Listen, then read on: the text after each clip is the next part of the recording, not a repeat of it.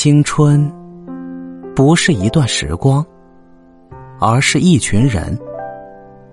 孤独是一个人的狂欢，狂欢是一群人的孤独。学会独处，直面自己的内心，在时光中撒下奋斗的种子。这里是围炉夜话，我是吴庸。欢迎收听人生励志。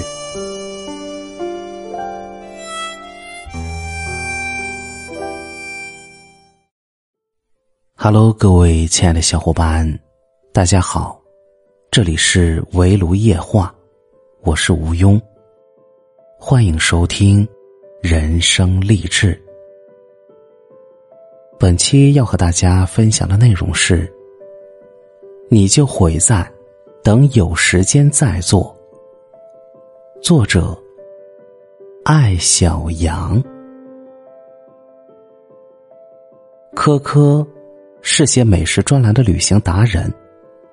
我们在一次旅途中相识，一见如故。之前我看过他的专栏，美食加旅行的标签，很容易让人觉得。他活得特别悠闲。深圳再见，我才知道他在一家著名的科技企业做策划总监，每天工作十小时以上。我问他，旅行与美食的时间是从哪里来的？他回答的很干脆：挤。出于好奇，我打听他的作息表。他的午餐基本是在外面解决，每天晚上用半个小时研究城中的餐厅资讯，决定第二天午餐吃什么。吃完饭，又花十分钟做简单的测评记录。小长假，只要不加班，他都会去还没被开发或者没被过度开发的地方旅行。至于出国旅行，属于是年度豪华计划。他通常把年假与春节拼在一起，用大半年时间做攻略，每一间酒店、每一餐饭都不浪费，攻略细致到标注日出日落的时间。苛刻的旅行攻略做得好，线路新奇，去一个地方回来，可以写出好多篇文章，以致大家误解，以为他每天都在吃喝玩乐。科科说：“就是因为工作太忙，才对吃喝玩乐保持极大的好奇心，愿意深入研究。十天的旅行，做三百天的准备。很多人喜欢将无法取悦自己、陪伴家人、做喜欢的事情归因于没时间，但在现实生活中，我看到的那些懂生活。”爱自己、耐心陪伴家人的人，反倒都是像科科这样的大忙人。忙中偷出的闲，我们才愿意珍惜、经营，让他产生加倍的幸福感。如果单纯只有闲，时间流逝，想做的事情很容易今天推明天，明天推后天。我身边有朋友。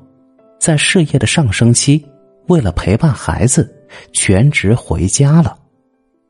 但很快，我发现他根本没做的像辞职之前说的那样，陪孩子去旅行，给孩子读绘本，跟孩子一起画画、弹钢琴。我去他家，经常发现他在追剧或者躺在床上玩手机。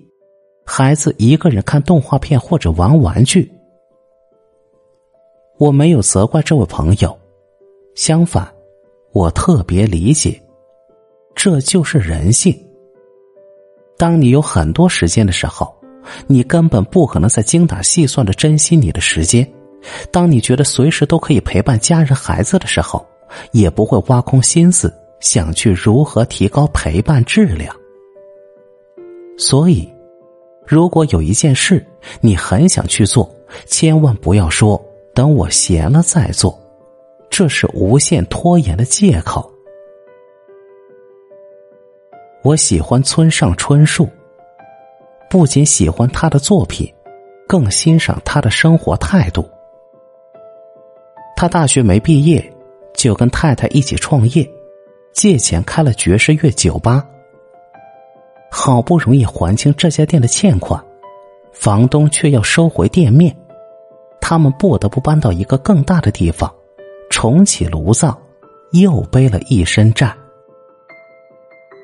开店期间，村上春树忙中偷闲的完成了早稻田大学的学位，一般人四年拿到的学位，他花了七年。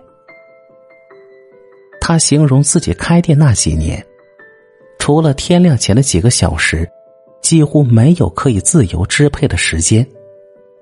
然而，当想要写小说的时候，他当天下午就去买了纸和笔，每天深夜关店以后写一会儿。一部不到五万字的中篇小说，村上春树写了半年。在村上春树的自传体散文集里，他写道。不管工作多么繁忙，生活多么艰辛，读书和听音乐对我来说始终是极大的喜悦。唯独这份喜悦，任谁都夺不走。有时候，一个人在悠闲中，很容易将自己放纵为一事无成，甚至连快乐都没有了。不是真的不快乐。而是快乐来的太容易，对他的感觉就会迟钝。反倒是那些忙中偷闲成就的事情，我们会永远记得，并且深深的感到珍惜与自豪。等有时间再做的真正含义是，闲得无聊再去做。只有不重要的事情，才应该被摆在这样的位置。那些你喜欢的事，对你重要的事，无论多忙，都可以抽时间去做。时间最为严苛无情，人生几十年，每分每秒都摆在那里。有的人一生波澜壮阔，海阔天空，一辈子抵几辈子过；而有的人，永远在没时间、没机会。没心情中任时光流逝。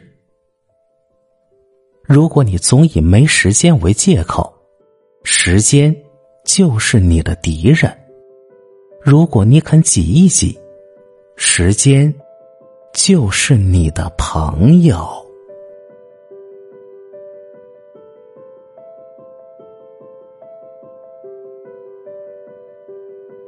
人生励志。温暖前行，感谢您收听今天的节目，欢迎留言评论、点赞分享，让更多人听到。也请您给专辑一个十分好评。